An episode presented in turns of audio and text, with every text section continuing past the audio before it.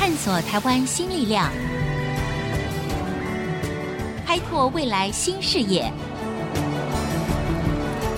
春风华语，聚焦台湾，沈春华主持。Hello，各位听众，大家好，欢迎收听 IC 之音春风华语，聚焦台湾，我是节目主持人沈春华。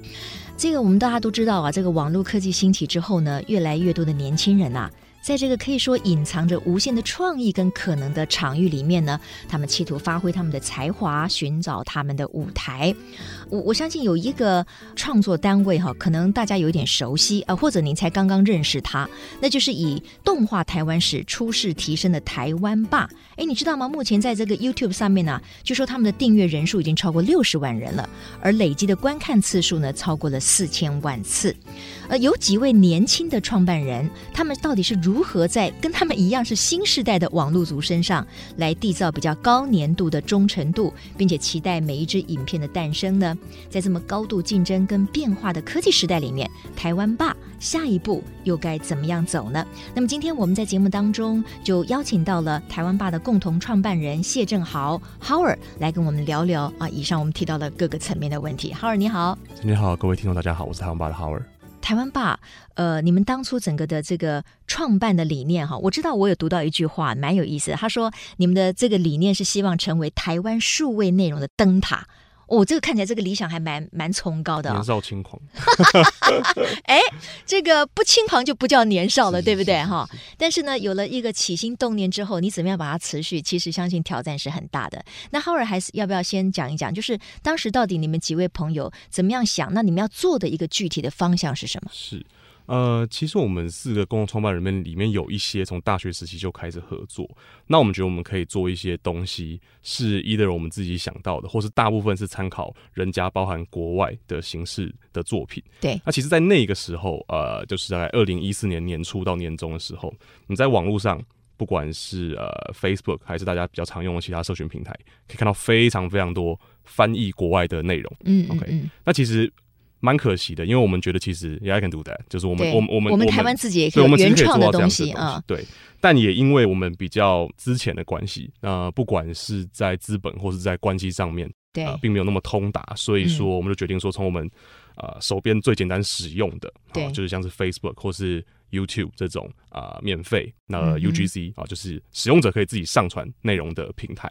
做一个开始，好，然后希望可以做一些我们自己想要的，或是我们从其他地方学到的风格的作品。嗯其实就是这么简单而已。那很多人有观察到，就是说，哎，你们选择了台湾史作为你们初始的创作的切入点，哎，这个很有意思。因为很多年轻人其实他对于历史其实已经没有那么关注了，会把它打入所谓比较传统的啦、刻刻板的那个印象里面。为什么你们会去找到台湾史这个部分，然后做一种另类的影像方面的一种介绍？是，其实这里面有两个原因啊，一个是商业原因，另外一个还是商业原因，就是 就为了存活，一切都以商业为出发。是是是是是。就是呃，很多人会觉得选择这样的题目应该是一个理念导向，甚至有人觉得是政治导向的公司，但其实都没有。嗯，对。呃，选择做这样子的内容，主要有两个原因。第一个原因是因为观察当时二零一四年那个时候，嗯、那时候其实哎、欸，跟现在一样，就是要选市长。OK，嗯，那其实那时候大家非常关注的，其实倒不是说像是年金啊、健保啊，或者是基本薪资啊这些问题。那时候大家非常关心一些有关于历史，包含政治人物个人，或者是说。地方区域的历史，好，例如说，呃，新生高架桥底下是不是一条河啊？哦、南港过了八点是不是一片漆黑啊？是是，或是大家的爸爸的爸爸的爸爸的爸爸是谁啊？这些问题，嗯嗯嗯、那就很有趣。那再来，当然就必须提到当时的一些社会氛围。对，所以其实有些社会运动，大家对于自己的认同，或者说对于台湾的现状，感到了一些存疑，甚至彷徨、迷惘。对，彷徨。那当然，我们的想法很单纯啦，就是说，要知道自己往哪里去，就先知道自己从哪里来。对，所以种种种这样子，呃，起心动念。我们的想法也很单纯，就是说，作为一个呃，我们一个新开始的媒体，其实我们并没有特别倾向或是特别排斥去讲什么议题，嗯，就是很多议题都很重要，对。可是毕竟是个小团队，好，人力财力都有限，所以说选择什么样的议题可以事半功倍就很重要。那我们当时就认为台湾的历史当时会是一个很好发挥，那大家很有兴趣的题目，所以这是第一个原因，其实就是时也是也，当时选择这样一个题目。而第二个原因其实跟我们整体选择题目的方向有关。当时 YouTube 跟 Facebook 的使用在台湾年轻人们已经非常非常普遍了。Yeah, huh? 哦，那现在的话，就是几乎我我记得我上次看 Facebook 在台湾的 penetration 有一千八百万，你就几乎每个人都在用 Facebook。是是，对，所以那个时候其实已经呃有非常多的人在持续的创作内容，不过都以轻度内容为主，例如说生活的分享、搞笑啦、嗯呃、整人啊，呃这些类似的东西。所以商业存活而言，我们就会觉得，哎、欸，我们要做一个进入门槛比较高，嗯，可能只有我们能做，其他人不能做的东西。OK，所以我们就专门挑这些哈难的、烦的、看不懂的。我们在做事情也很简单啦，就是就是把。很有营养的东西，用很没营养方法讲给大家听。OK，就这样子。好，这是我们的切入点。我觉得刚才 Howard 的分享哈，应该给给很多年轻人，尤其是希望能够投入网络创业的年轻人呢，有一些很好的思考点。比如他一开始，我认为他很坦诚了哈，也很有意思。他认为说，呃，第一个是商业，第二个还是商业。就是说，事实上你要任何创业的话，你一定要知道你要如何存活的下来。可是呢，那我我又觉得很奇怪，为什么是历史的切入点呢？我认为他的回答很有意思，就是因为不是很多人做这一块。网络是一个分众的场域，所以呢，他反而把这个创业的门槛拉得高一点，然后呢，他会比较容易被看见。也许不是被所有的人看见或者喜欢，可是他会被一群比较独特的人，或者是他看到了以后，他认为说：“哎，奇怪了，这群年轻人怎么会找这个题材？对不对，哈尔？”是是，是。所以他的讨论度可能就会出来了。是是是，所以我想这也是一种创业的策略哈，我想可以提供给年轻人作为参考。但是因为 Howard 一直就围绕在就是说存活啦、小公司啦 啊，怕怕活不下去啦，所以那我就很好奇了，那你们的资金怎么来？一开始。其实我们自己内部股东做过一轮增资，都是我们从口袋里面自己拿出来的。嗯，目前是这样啦。那当然，我们并没有排斥跟其他人合作或是更深度的合作，这方面都是有。但呃，老实说，到目前为止就是这个样子。不过你们几位共同创办人其实也都很年轻嘛。那这些钱是你们自己已经赚了第一桶金，还是爸爸妈妈得稍微帮助一下？我。自己的话算赚半桶了，其他的话就跟银行信贷。那其他人的财务状况，我当然不太方便分享。是对，不过必须说，真的就是。大部分都是我们自己背的钱，所以呢，我觉得在网络上哈存活，然后你能够提供什么样的服务或者是 content，其实是很重要的。那这个当然就回归到你的竞争力的问题。那我觉得像现在你刚才说，二零一四年成立这个公司嘛，对对对对，现在也四年了，嗯，三年半。你知道很多的公司，它可能一年不到，它就已经销声匿迹了。所以我觉得你可以存活四年，我觉得我要恭喜你了，表示你有一定的竞争力。对。那当然呢，最主要就是说，为什么今天访问台湾吧哈？一来就是说，哎，我觉得。他几支影片在网络上呃获得了一些大家的重视之外呢，他今年呢，他们也这个得到了文化部的文化科技创新旗舰计划的补助。哎，我想大家尤其是年轻人都嘛很希望能够得到政府的给我们补助，对不对？让我们有更多的资金，然后可以走得更长远。那你们是如何获得补助的？这大概是我们第一次拿到比较有规模的补助。那这次这个补助其实也是因为想要调整公司的发展方向有很大的关系。我觉得网络时代的传媒或是大家使用者习惯变得是很快的。对，就是例如说，好，电视这个东西可能可以活一百年，嗯，可是 Facebook 这东西能不能活二十年，其实都有问题。那很多其他的平台，我们小时候使用的东西，现在都已经死光光了。OK，所以我觉得在一个新媒体时代创。造出来的公司，它的确是需要一直有调整。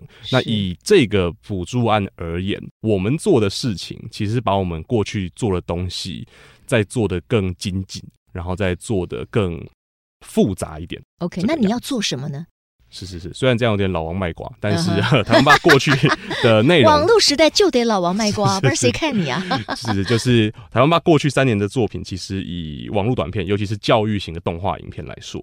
在台湾有一定的知名度，那这部分的呃商业的形态其实也算稳定。不过，我们也发现了一件事情，就是说，其实网络大门是对所有人开放的。所以说，除了我们之外，也有非常非常多的 IP，甚至不只是台湾，亚、嗯、洲有非常多的呃品牌，或者是说动画角色等等等等都出现了。嗯，这跟过去那种就是电视通路或是电影通路。被某几家企业所掐住的状况是不同。好，现在通路不是问题。好，现在你自己有没有料，能不能被看见才是问题。对对对。所以，呃，如果只能够在网络上做图文或者是短动画的话，其实进入门槛还是太低。几个大学同学在宿舍里面其实就可以做。那这方面的话，你的特色跟竞争力可能就出不来。所以我们可能就是想要去做一个设定比较特别的背景故事，比较深厚的 IP 设定，也比较精致的动画内容。未来也不排斥跟像是 Cable 或是 OTT 啊、呃、网络线上平台做合作，那也扩大到更大的观众。讲了那么多话，其实白话文讲就是拍卡通了。哦、对，但是所以你们这个计划案就是拍个比较长版的卡通。对对对对呃，其实也不能这样说，就是以以以做一部动画卡通而言，我想不管是电视剧还是电影，它的预算其实千万以上是基本，千万以上是基本。那这次我们其实主要是来做一个设定，嗯，嗯，嗯，OK，所以我们最后交出来的东西，除了一套完整的企划跟剧本，还有一些美术设定之外，我们做了五分钟的。Pilot 中文应该叫试播集吧，就是希望说，哎、欸，未来这个东西有两个重点。第一个重点，我们透过这样做去称称自己几斤几两重，那未来这个方向是不是有要调整，在整个创业或创作的道路上？第二个，这个东西就可以作为一个 sales kit，好，去跟投资人啊或是平台推说，哎、欸，如果我们做这样子东西，你们有没有兴趣买？有没有兴趣投？有没有兴趣播？对，或是可能有些什么其他商业合作这个样子。所以我我认为就是在现在网络的这种很。快速的节奏的情况之下，嗯，一个网络的公司要转型的时候，它往往会挪不出手脚来做这个东西，因为以前可能大家可以接受一个月看一个东西，网络时代你可能每天都要给大家看到新的东西，好，所以我觉得政府有这样子的一个补助，让我们有一些余裕，而且是蛮充分，让我们自由去创作，来为我们的转型做准备，其实是。呃，非常非常贴心了。OK，好。不过呢，我觉得很多的年轻的听众朋友听到这里，一定觉得说，哇，要拿人家钱还真是不容易哈。当然，基本责任是要，对不对？你基本责任要顾好，然后你要有创意，然后最后呢，你不是拿了钱就不办事可以，你还要能够交出你的作品啊，你才能够结这个案，你最后才能够拿到这个补助金哈。不过他们能够这次获得这这个文化科技创新旗舰计划的补助，我相信也代表了他们有一定的竞争力，然后要继续往前面。做，他们也要试试自己的斤两有没有办法呢？能够未来做得更开阔。好，广告回来之后呢，呃，要跟这个 Howard 聊一聊哈。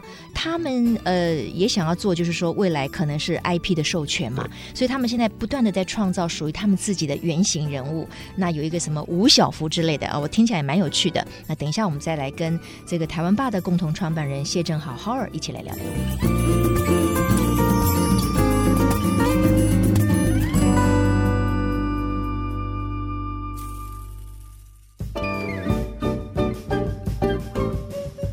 华语聚焦台湾，我们今天呢，透过了一个年轻的团队来谈一谈台湾目前在网络上的原型的文创，呃，发展到什么样的一个阶段哈？台湾霸的共同创办人谢正豪 h o w a r 在我们的节目的现场。那 h o w a r 刚才我们谈到了，哎，你们的起心动念，你们有一定的一个竞争力，你们得到了政府单位的一个补助哈。但是呢，接下来你们能不能够继续越活越强壮，这还是要靠你们自己哈。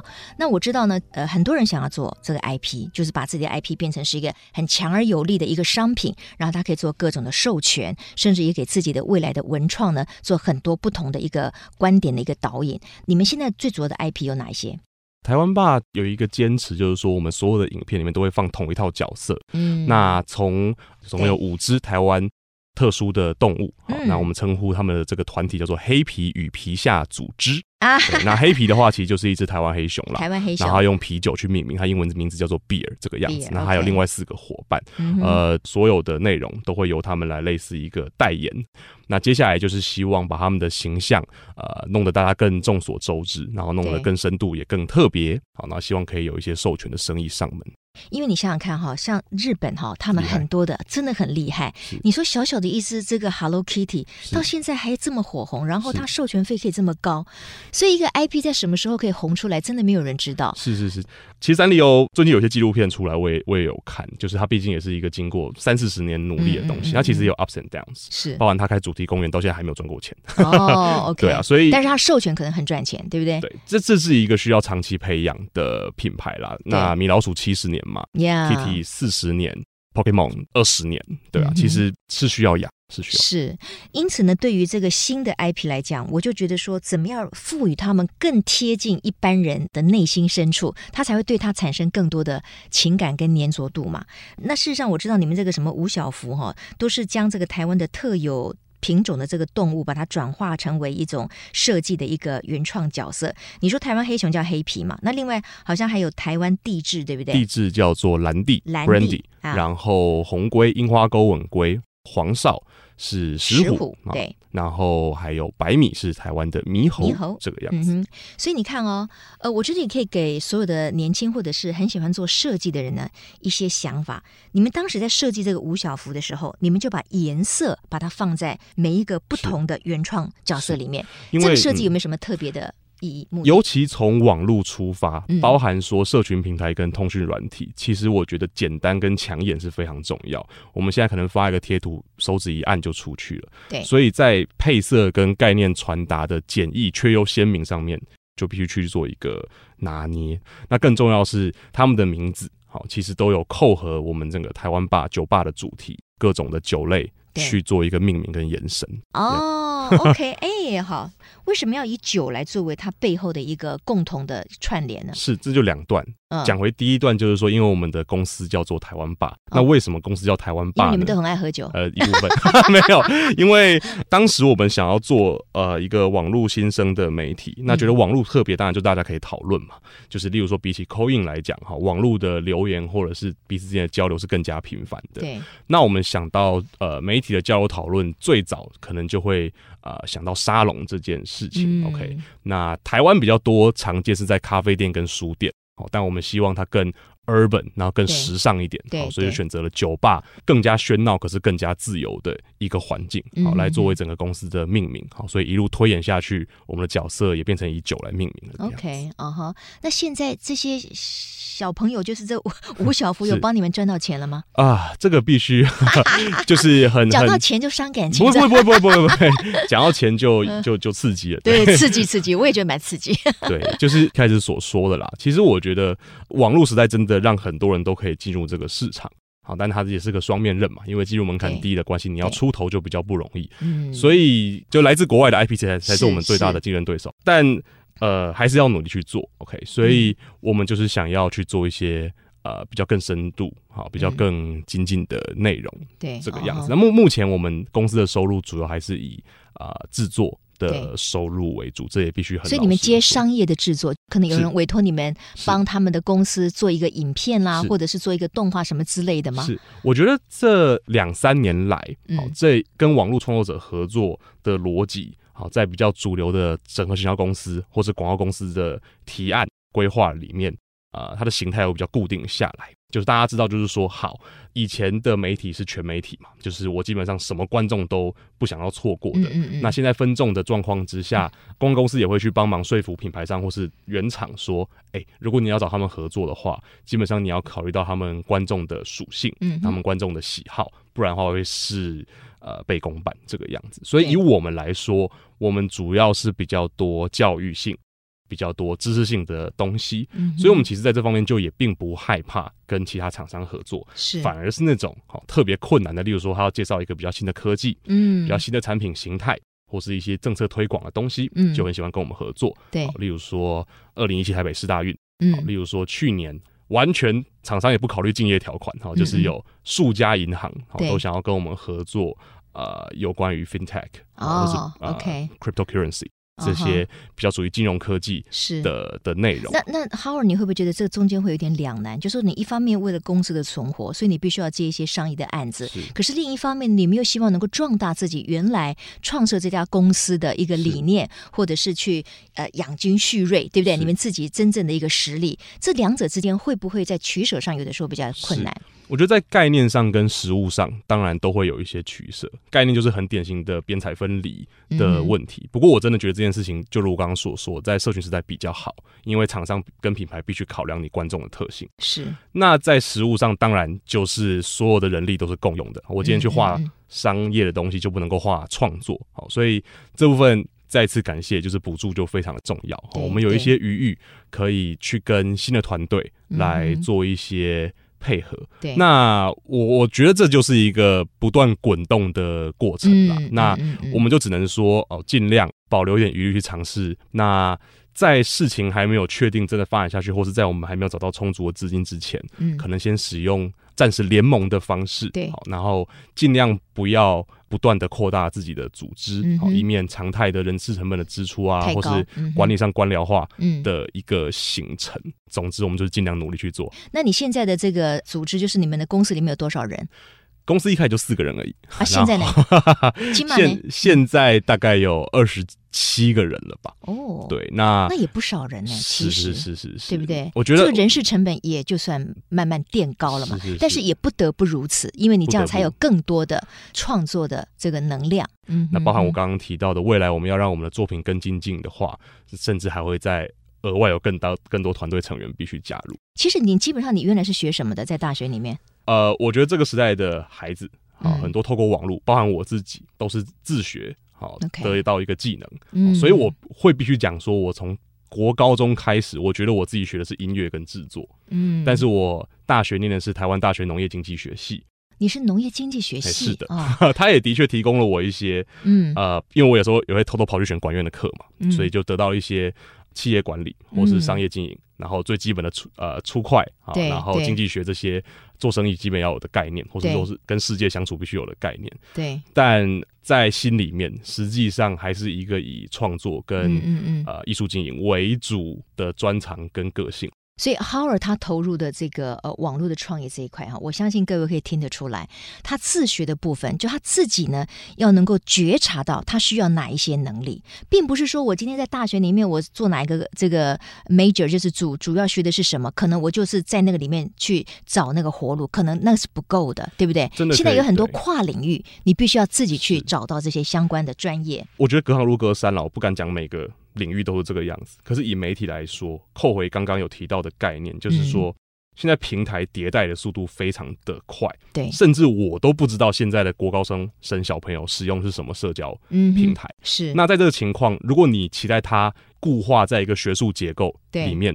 并且有一个完整的职业训练的过程的话，其实是不可能的，嗯，因为它在被固化之前就已经迭代了，嗯，对，所以我觉得，如果你真的爱某一行的话，觉察力跟自学能力，以及跟同台之间互相切磋的习惯，我觉得这都是一定要有的。嗯，这是 Howard 今天给我们一个，尤其是年轻朋友们一个非常大的一个提醒，就是你要有一个不断的学习的自学的能力，要有觉察力，然后常常要跟可能不同领域的人做一些沟通跟交流，所以你可以。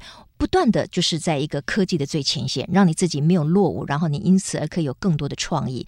我的最后一个问题就是说，到目前为止，你作为一个共同创办人，你们几个年轻人在一起，还从自己的口袋里面拿钱出来创业，哈，你觉得你遇到过的最大的困难是什么？解决的方式是什么？我个人觉得啦，最大的困难其实是确定方向跟转型吧，因为其实。很好的一件事情是台湾爸的初衷，以及我们做事情方法，从以前到现在都没有变过。但是，如果你今天规划是一个十年、二十年的愿景的话，你不断的会开始怀疑说：哎，怎么还没到？怎么还没到？会不会没有到头？会不会是自己的方向设定错误？嗯，那中间也会有非常多转型或者是 R&D 的尝试。嗯，那我觉得这上面的一个挣扎，或者说很多的心魔，对我而言其实是比较大的挑战。但首先，我们活得好好的，对，然后我们不改初衷，对。但是，究竟能不能够走到当初设定的目标，我觉得就是要靠团队一起努力。是没有错。呃，今天非常谢谢台湾爸的共同创办人谢正豪来到我们的节目的现场，谢谢你。我认为这是一个变化非常快速的科技时代，那么它当然提供了很多的机会，但是同时它其实也有很多的可能的危机跟陷阱。可是如果你不一直往前的话，那你就会远远的被抛在后面。所以，我们当然希望自己是可以往前进的那个人，而不是被远远的抛在后面的这个人。所以，我们今天要祝福这个 Howard，也要祝福台湾吧。谢谢您，谢谢，谢谢各位听众朋友今天的收听。我是沈春华，我们下周同一时间春风华语聚焦台湾，空中再会。本节目由世界先进机体电路赞助播出，探索真相，开拓未来。世界先进机体电路与您一起聚焦台湾。